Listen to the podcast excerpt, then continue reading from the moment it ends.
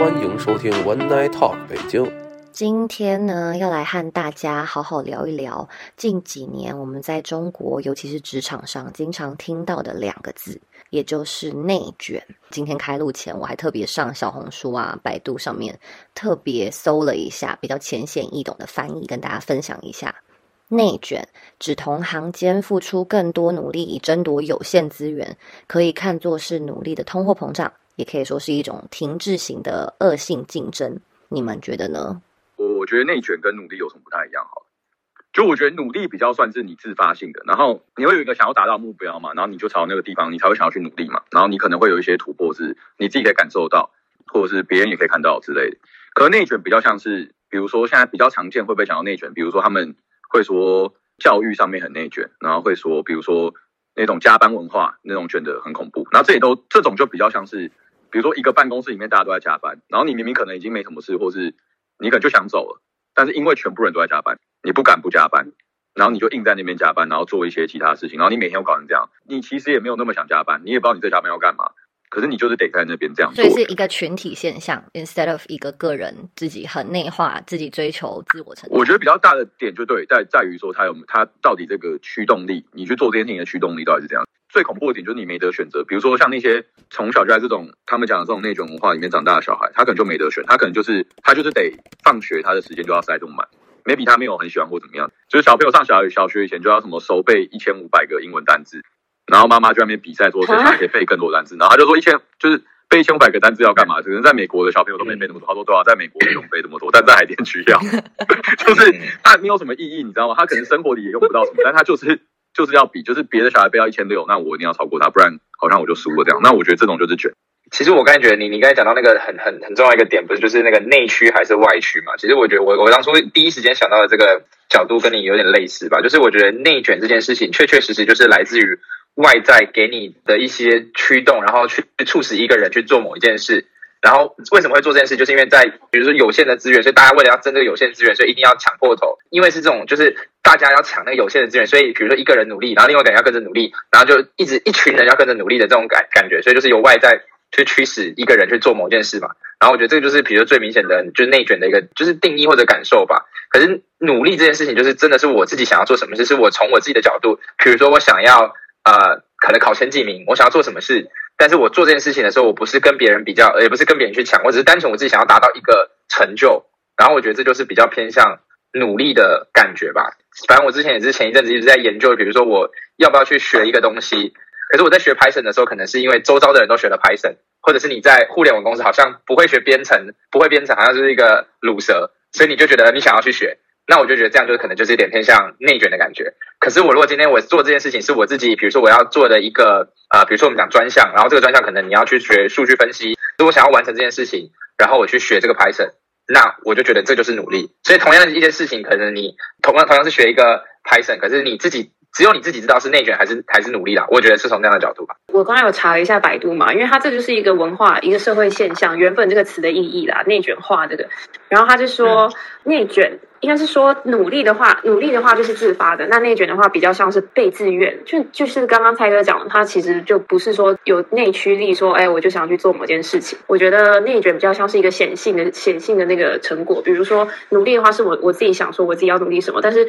内卷的话比较像是外面影响你。然后很明显的一一个显性的那个存在，这样听起来好像就是基本上“内卷”这个词就是很受外在环境团体影响，大家比较在意旁人怎么看，让别人来 define 你就是成功与否。但是努力的话，比较像是我在做我自己的事情，然后我在我的人生道路上前进，不管其他人的道路的 progress 是怎么样，大概就是这个意思。我是在想，就是这个词虽然是从中国这边开始，但其实在台湾，我觉得也有很多内卷现象在。早期一点的话，我觉得可能会有补习文化啊，这种大家一定要去那种最快，然后大考之前三个月的那种补习班，那种是很 old school，很上一时代。我不知道现在读书的情况是不是还是这样，但是可能现在比较属于人际关系的一种内卷，大家都想要在自己的 social media 上面，好像最活得最开心、最多元。就我觉得最明显，可能就是 glamping。刚开始好像去露营这件事是一件很简单，就是大家就背着装备就可以上山了。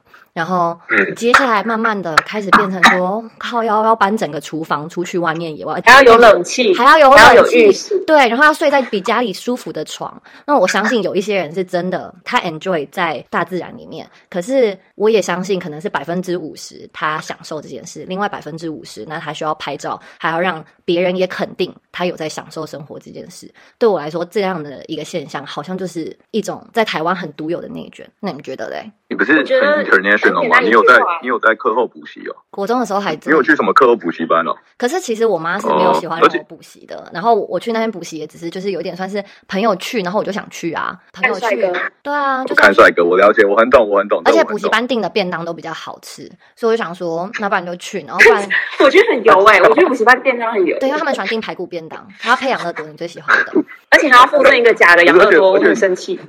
而且为什么我觉得我看到你讲 camping 的，我的那个卷的怎么跟我看人，我看我朋友的，你真的不愧是白富美，靠，怎么把什么一堆东西搬出去？为什么我看我朋友内卷，我感觉比较卷是他们在比谁比较野啊？就是看谁可以去什么更深山的地方，然后看谁可以。卷啊，就是想要就是想要变成对啊，我说我看到野人这种就是穷人嗯法是这样，往新奇那方面，你们那卷法是往 luxury 那方面。对啊对啊，泰哥，我觉得我印象最深刻的，比如说在在台湾的话，呃，考高中是要考的嘛。在高雄，比如说你考一个高中，比如说前三志愿、前几志愿，好像满分是三百分。OK，比如说高雄第一志愿可能两百七十就有了，然后可能你第二志愿可能两百六十，然后甚至两百五十五就有了。可是你知道那时候我就听到后来才知道说，哦，原来在台北就说哦，第一志愿卷中可能是两百八，然后第二志愿不要这样啦，没有啦，没有那么高啦，是不是？是不是附中？是不是附中就是两百七十九，这种四百啊，差一分四百。好像四百一十二，好像四百多就可以了吧？我觉得之类，对对对，还是可以被扣几分呢？对，我就意思就是，你只要差一分，你可能就从第一志愿直接跳到第三第三志愿之类的。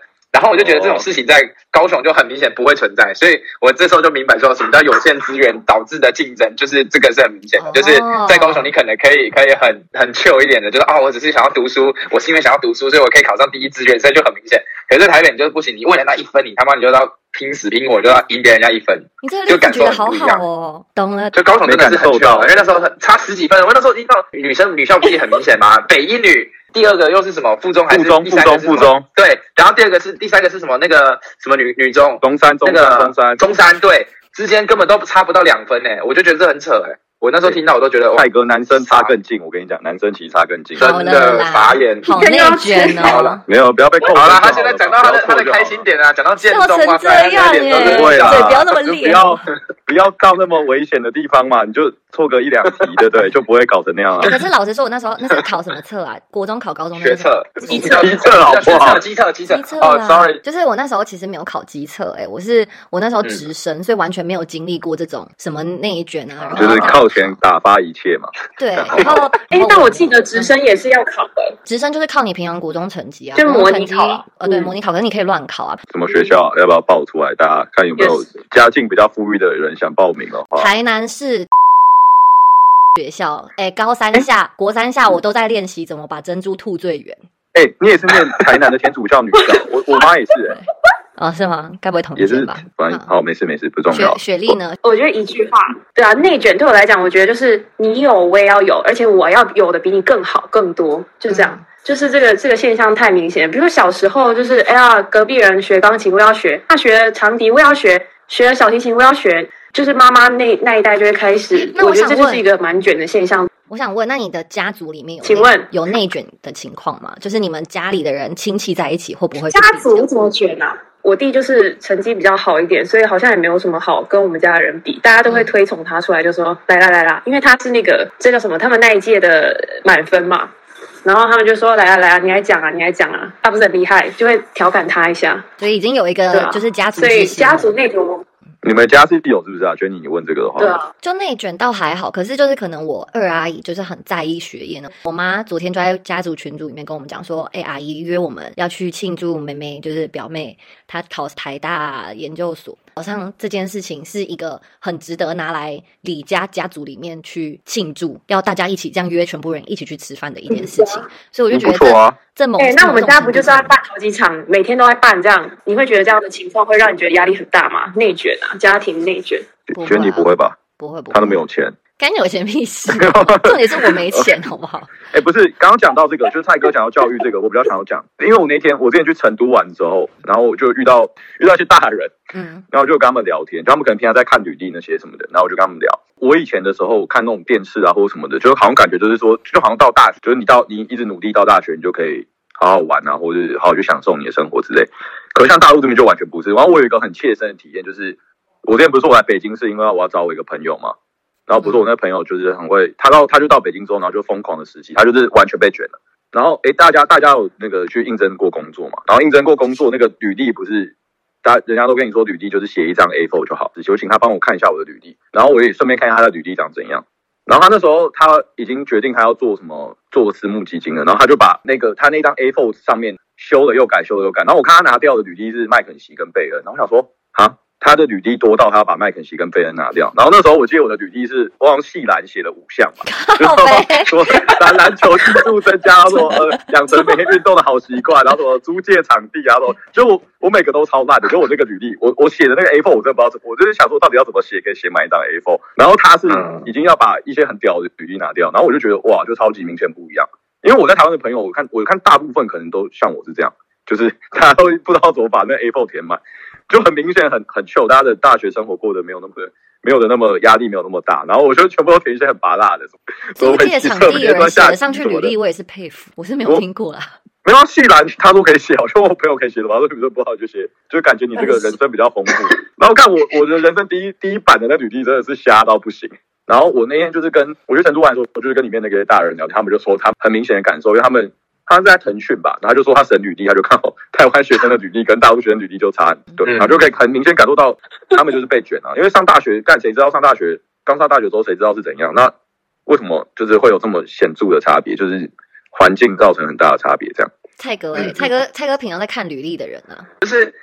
应该是这样讲，就是我那时候其实也在讨论说，哎，如果说哎来大陆，比如读个大学，他们这边的学习方法可能跟呃欧美这边的学习方法有什么差异？然后我觉得可能在。对对，不一定是瑞士啦。Anyway，反正就是结论就是说，好像在中国明显就是像你讲的吧，就是大家学习，比如说除了要抢着当干部，然后学习成绩要第一名，然后同一时间他要每一个职场上有帮助的这件事情，他都要提早准备。比如说履历啊的丰富度啊这种事，所以他们就要花很多时间。比如说网球也要打到第一名，他不是为了喜欢打网球，是要得到第一名，可以写在履历上。然后要，比如像你讲的，可能要呃当社团的某一个什么什么社长。然后就是因为你可以写在履历上，就代表你有组织能力。然后可能你又去参与什么奥林匹克数学竞赛，然后这东西可能又可以在你的履历上写。所以他写的任何东西都是为了呈现在最终的那个，在进入下一个竞争的时候，他有一个比较好的优势吧。呃，我觉得如果在欧美地方学习，可能会比较偏向就是啊，我在大学其实我就是放给你全部的自由。就是真的是没有一个东西的限制，就是说我不会说啊，你一定要去学什么必修课，连必修课都尽可能能少则少这样子，然后就是让你自我去探索。我觉得这件事情就是，其实，在台湾有类似的形象，就是大家不是以前都说，哎。也要考上了大学就任你玩四年，就是家长也其实也常常讲这种类似的话吧，就是好像永远有一个坎，然后你过了那个坎之后，你就突然自由了。可是，在大陆这边就是可能你这个坎就是在职场，然后职场完之后又在下一个可能要升级，就永远有下一个。可是就是有点类似，就是他一直会永远给你哦，你度过这个坎，可以下一个阶段你就可以更自由。可是欧美就是我跟你讲，就是你就是自由，你永远就是让你自己去探索。我不会跟你讲说你要怎么做，所以你现在自己探索出来的东西都是你自己想要的。如果你不想读书，你就不要读；你不想读研究所就不要读。然后就是，所以后面筛选出来真的要去读研究所或者是要去某个职业的人，他都是真心从自己的角度是喜欢这个工作的。可是如果从可能在中国或大陆这边，全部都是那种就是因为为了要竞争，为了要更好的表现，为了要更好的就是给别人认同的这个角度，所以我就觉得归根结底到最后都是可能比较偏向就是。大家从小的教育方式就有就有就有差别吧，而不是说可能突然某个地方就大家突然就开始用卷的这个方法。我觉得很卷，比如说像刚刚蔡哥讲的，除了因为好像我印象中在台湾对我来讲感觉很卷是在大学之前。就很卷，大学以后好像真的就没人没不没人管你死活这样。但是来到这边工作之后，感受到另另外一种卷，比如说呃职场上的，像刚刚蔡哥说到，比如说呃审履历这个也是，因为像呃我们自己公司在招实习嘛，然后又从以前很久很久以前可能说二幺幺，后来就要九八五，又要长春藤，就是一一关又一比一关更卷，甚至有人是说，哎我我想要拿到你们的实习，然后。我可以为了你们的实习 defer 掉，呃，去国外研究所一年这样，我就觉得他们真的为了达到目的不择手段，这样就是一定要别人有不能没有，的这个概念就蛮深的，所以就会就会因为很卷，所以每个人会贡献更多，就会把这个标准越拉越高啊。除了这种互相比较的心态，就是比较心态上的，然后追求更好的工作以外，有其他的吗？就是我的工作，因为我本身产业是做餐饮业，然后又是 PR，所以就是一个很 peaceful，跟大家都可以当朋友。我就没有像可能像电子业这么有竞争力。比如说，我我老板不下班，我就不敢下班；我同事开始加班，我就一定要开始加班。这种很不健康的加班文化，或是有这种呃要讨好客户，有一个 sales 开始。讨好一个客户，我就整个 team 就要全部开始送礼、节假日拜访什么。我们公司是比较没有，再加上我老板的个性也不是走这个路线，所以职场上在这里我真的没有体会到太多内卷。不知道你们，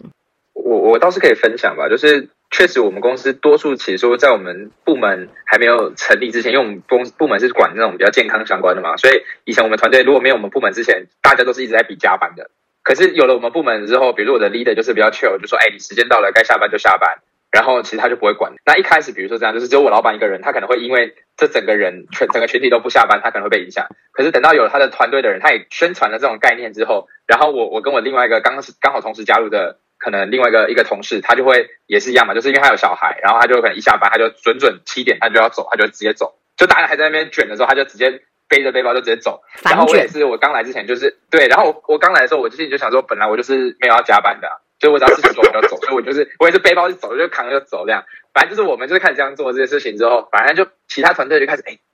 好像有人可以直接走哎，哎好像直接走也不会怎么样哎，然后就就开始就大家其实就想哎原来是可以走的，所以就会发现其实如果你的内心够强大，或者是你就是自己有自己的一套想法。然后你勇敢做你自己，我觉得其实你即使在很卷的地方，你也可以活出自己很不一样或者很快乐的一个方法啦。这个是我觉得一个一个其中一个故事。然后第二个故事是有一个我之前一个朋友，他之前是在好像反正是台湾的电子业吧，然后他就是曾经要去签那种大的客户的订单，然后呢，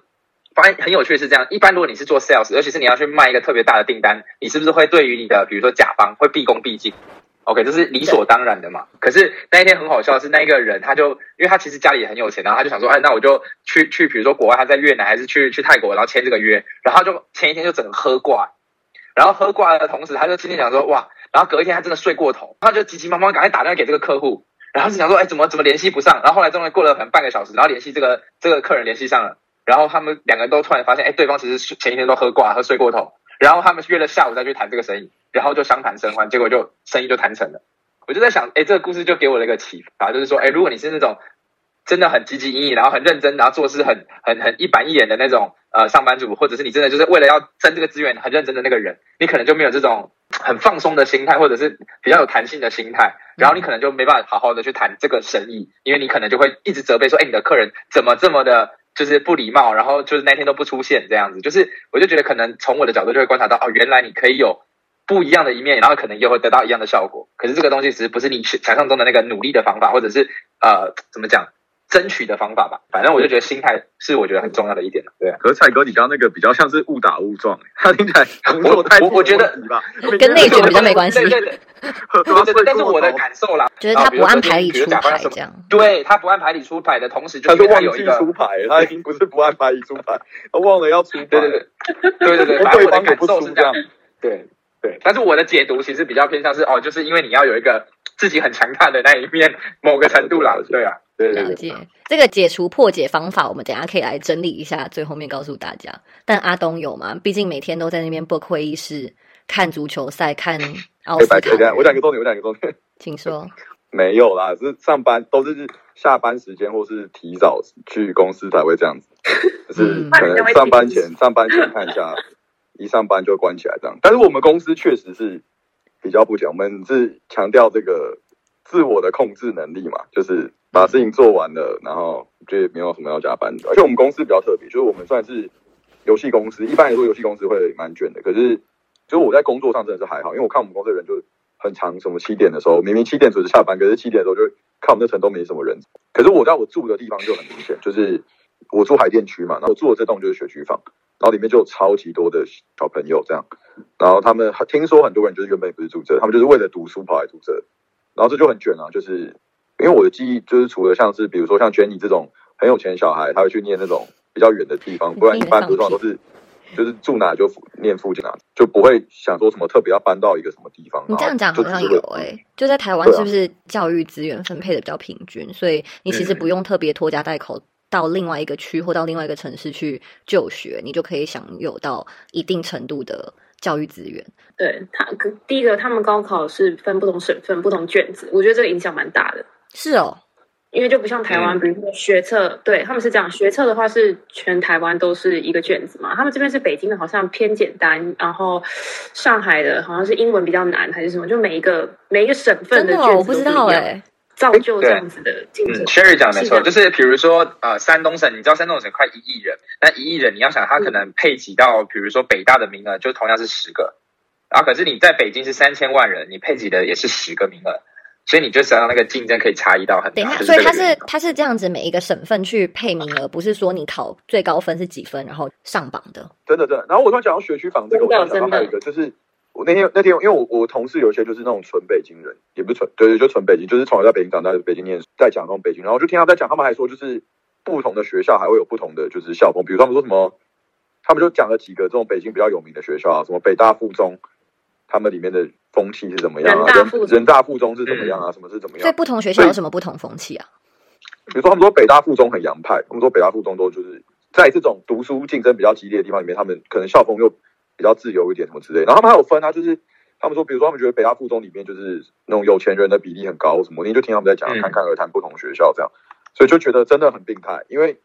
都是公立学校，你知道吗？就是如果今天是私立学校就算了，就是你今天就是你要去念个国际学校或什么那就算了，因为你可能就是有不同的追求，但就是一个公立学校，可是大家为了抢资源，然后搞成这个样子，搞得比私立学校还扯，这样。对，然后我就觉得蛮酷的吧，也蛮瞎的。而且刚刚那个学区房问题又牵扯到那个户口，因为如果没有北京户口，你你学生你小孩只能读到比如说初中、就国中或高中，一我忘记了，好像是国中。国中，所以代表说，所以他们爸妈要努力拿到户口，然后要努力让小孩就挤破头到重点学校，才可以有机会到清北的机会更高。这样，要不然其实你如果住在一个很偏僻的一个乡村，基本上很难考进清北的。对，然后嗯，这这我嗯补充两个，就一个是我有一个同事就是这样，他就是他们家原本是他爸妈工作关系，他们就搬到上海去生活，可是他爸妈觉得北京的教育竞争力，所以我那个同事就是他爸妈的工作都在上海，可是他只能念在上海念到国中，因为他的户口在北京。然后他嗯高中的时候，他妈妈就直接把工作辞掉，陪他回北京，他们户口的地方念书，嗯然后他爸就好夸张哦继续在他工作这样。对，然后就是为了让他他小孩去，就是要让他去念那个学校。然后这个我之前之前我之前去云南玩的时候，然后我们在火车上遇一组大学生，然后我们就在跟他们聊天，然后他们有跟我们讲另外一个观点，我也觉得很酷。那时候我也觉得很 shock，就是他们说这边就是因为有这种考试的这种考试，然后他们可能就觉得一一门定生死。就比如说，就你如果有考上北大清华，你可能竞争力就很好；然后你如果连九就是九八五都没考上什么，你可能竞争力就比较差。所以他们这边有另外一个，就是我觉得台湾比较少听到，因为台湾可能就是你要考医科或什么，然后人家会重考，但大部分人可能就比较不会。可是他们这边的重考文化就很盛行，有什么衡山中学还是什么，就是有那种甚至有国四班，然后又有高四班，就是他不断在重考，因为他就是要拼那个机会。嗯然后他这样子有一个恶性循环，就变成说，你每一届要考试的时候，你还要再跟之前几届的人竞争，因为有很多人是他当届没有考上，他就那跟台湾重考有什么差别？不就是一样的意思吗？可是他们这边更那个、啊，他们这边就是我刚讲，就是他们这边的人是更多的啊、但名额一样啊，他名额没有比较多啊。比如说北大一年名额就多少，可是他有他有这么爆量多的人在重考的时候，他就变成说他们每一届都越来越卷。哦，每一届的这的分母就越来越多。对，那台湾我刚刚说台湾也有，可是台湾可能就是只有在特定科系，甚至你说是台大，可能也没有没有多少人会为了要上台大什么系，就比较常见，可能就就大家有听到，可能就医科可能会这样。嗯，可是他这边就是从学校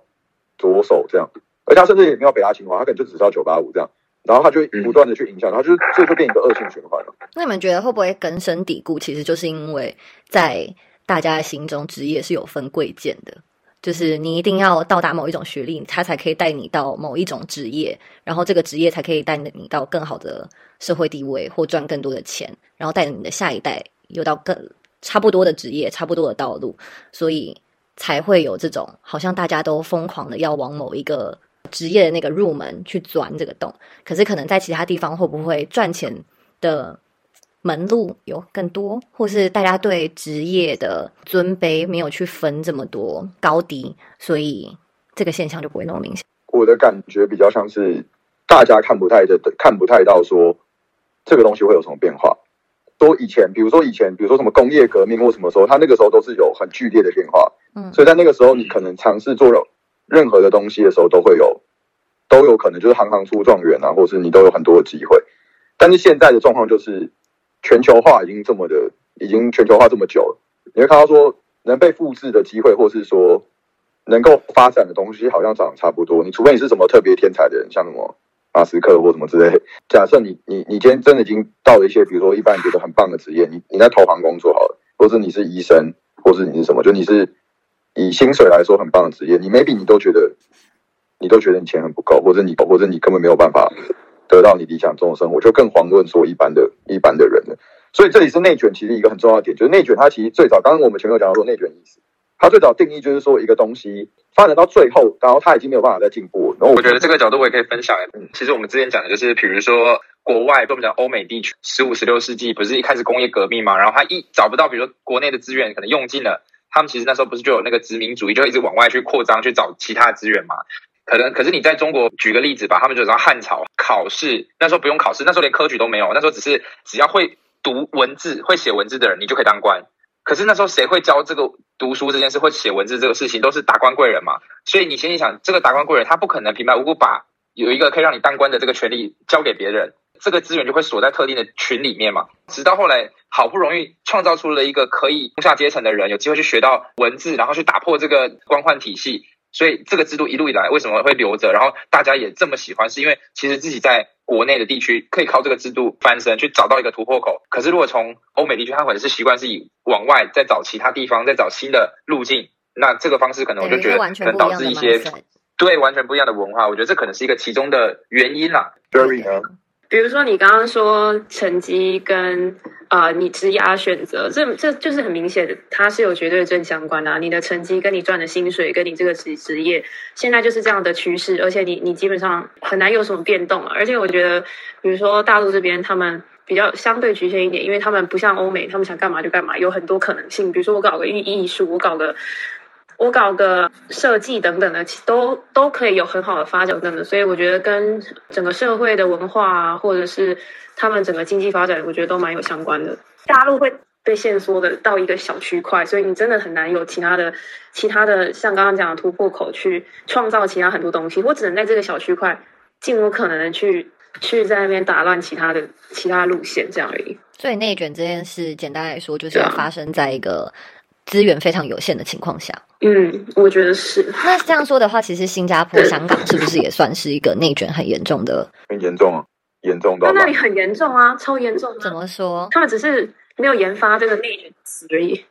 新加坡小学家长要去 volunteer 才可以进好学校、欸。哎，蔡哥，你知道吗？要很夸张，还要记分数哎，就是你家长爸爸妈妈、阿公阿妈也要到参加，然后才可以进什么某某双语学校，阿公然后才可以参加他们那三所。阿公阿妈很老嘞，阿公阿妈坐轮椅怎么办？之类的，你要去，你要去帮忙扫地、拖地、社区服务等等。就新加坡这个也很也很明显，因为我前男友，我前男友是韩国人嘛，然后然后他妈就有跟我讲说，他国小毕业之前就被送到瑞士，就开始读那种 boarding school。那他妈妈就是说，因为真的是没办法。想象他自己的小孩要在韩国这种高压的教育体制下长大，他不想让他的小孩觉得说成绩好就是一切。好像韩国还说，快高考之前要租一个小小的房间，你就是要待在这个房间里面，什么事情都不能想、不能做，就是。哦现在超小的、欸，就一张床，一张有床啦，然后所有家具都在你旁边这样。是只有我听到什么国小之前就瑞士，你有看我眼睛这边都是钱的符号啊？还是特效怎么弄啊？钱的符号的那个？我看一下有没有有没有表情可以。我要帮我弄，哎，帅哥帮我做一下表情包，就眼睛不是你要帮他加那个，你要帮他加那个 touching 的那个那种，要真的很有资源才可以从小就送瑞士，啊，就跟 Jenny 没有的话只能跟着制度走。那确实啊，门当户对啊，对，补习班是便当的。有没有比较生活一点的？因为我自己本身就像刚刚说的。就是这方面我真的没有什么体会，可能生活的话就是那种之前有聊过去健身房，我发现这里的健身房超卷，因为我在台湾没有去过健身哦，我有去过那种跟我妈一起去什么统一健身房，里面平均年龄可能四十五岁到五十岁，就是进去里面都是是我妈那个年纪的阿姨们。讲话注意一点，对对对，我刚刚喝了一下口水，你快要失言了，我刚刚 口水。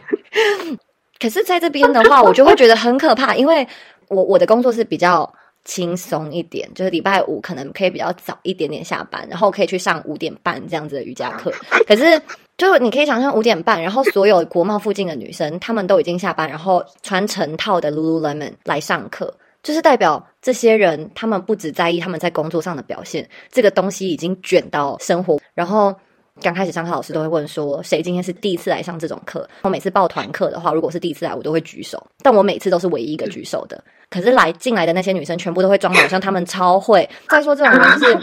他们连在可能休闲时间都要表现出一种比别人更会生活吗？比别人更会 take care of 自己？会不会只有你是这种心心态？人家后面都是很认真在那边做瑜伽，他可能不是休闲啊。哦，所以是我自己，我自己对啊小肚鸡肠。人家说不定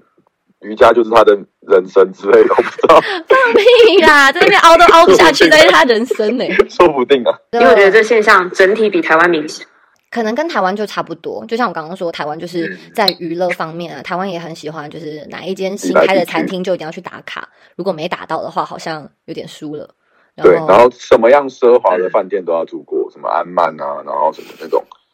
这个我倒不知道有你，有遇过那种台湾人吗？就是哪边的那种最贵的他都住过这种我真的是哎，但这这要说的话，其实我们大学有一点 是这样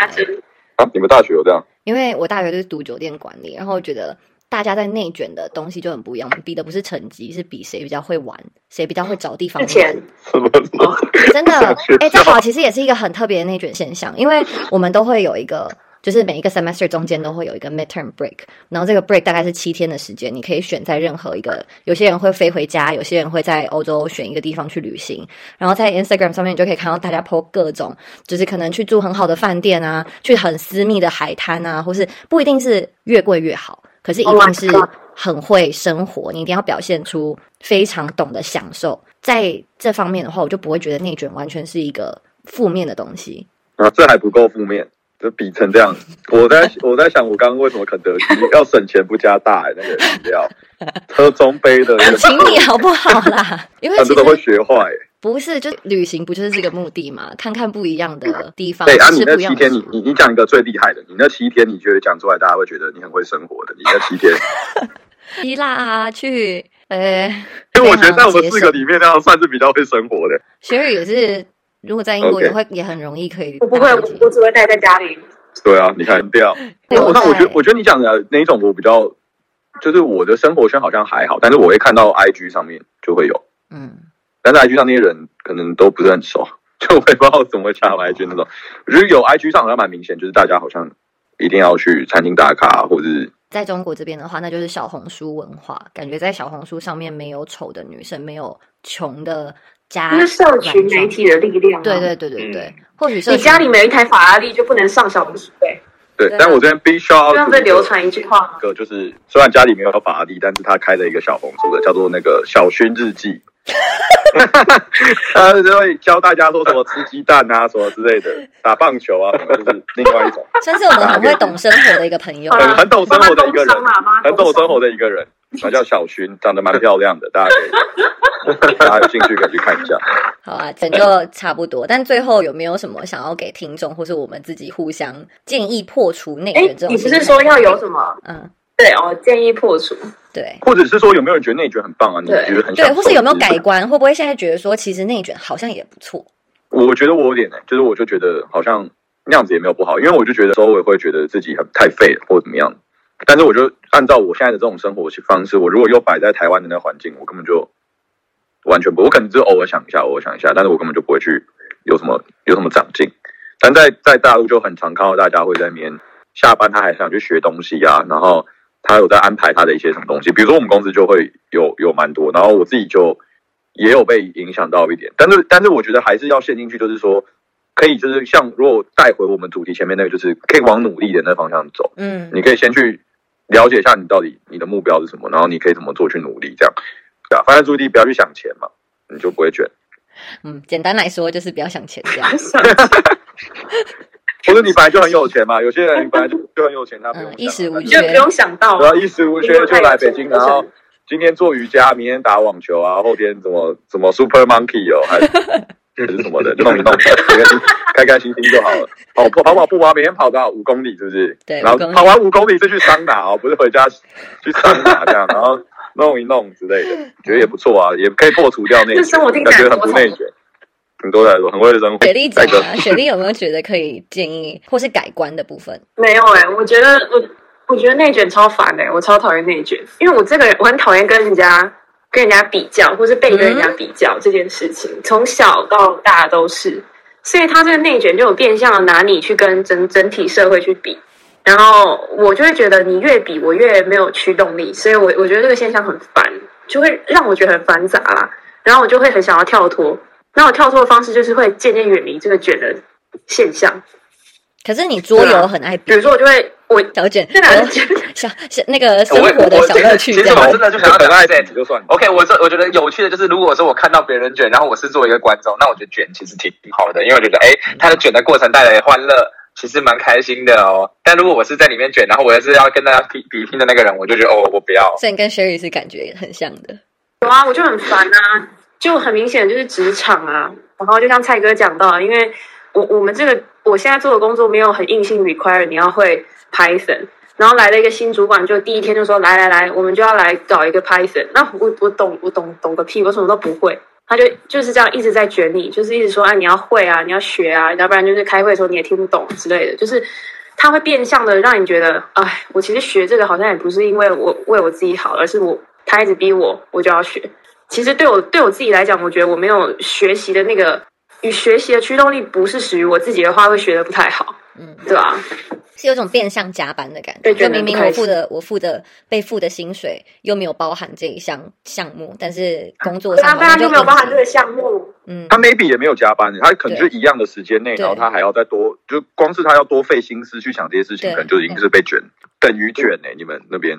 我我之前在也是在研究，就是说怎么，比如说让自己可能内心可以更强大，不要去被外面的人影响。然后他们提到一个很重要的的事情，叫一个选择权，就是你做任何事情，如果你掌握了这个选择权，其实你就会觉得你其实可以接受。但是这个前提就是说你自己有没有足够的，比如说经济上你有没有足够的资本，然后或者是你情绪上有没有足够的资本，或者是你文化上有没有足够的资本，去让你做某一个事情、某一个决定。如果你想要摆脱这个情况，你就可能第一就是你要在不同的领域累积你足够的资源，然后累积足够的内涵，让你拥有这个选择权。然后一旦有了选择权，你就可以同时你想要卷你就选卷，你不想要卷你就不要卷。那我觉得这时候你就会突然发现，哎，你其实就是可以用不一样的视角来看你所谓的内卷或者是努力吧。那我觉得这个选择权就是打破内卷的一个一个比较好的方法吧。对我觉得我自己的讲的很好、欸，简单来说就是累积自己的实力，然后控制自己的心智，不要盲从。嗯可是我觉得刚刚还有最刚开头的时候有说这个加班文化，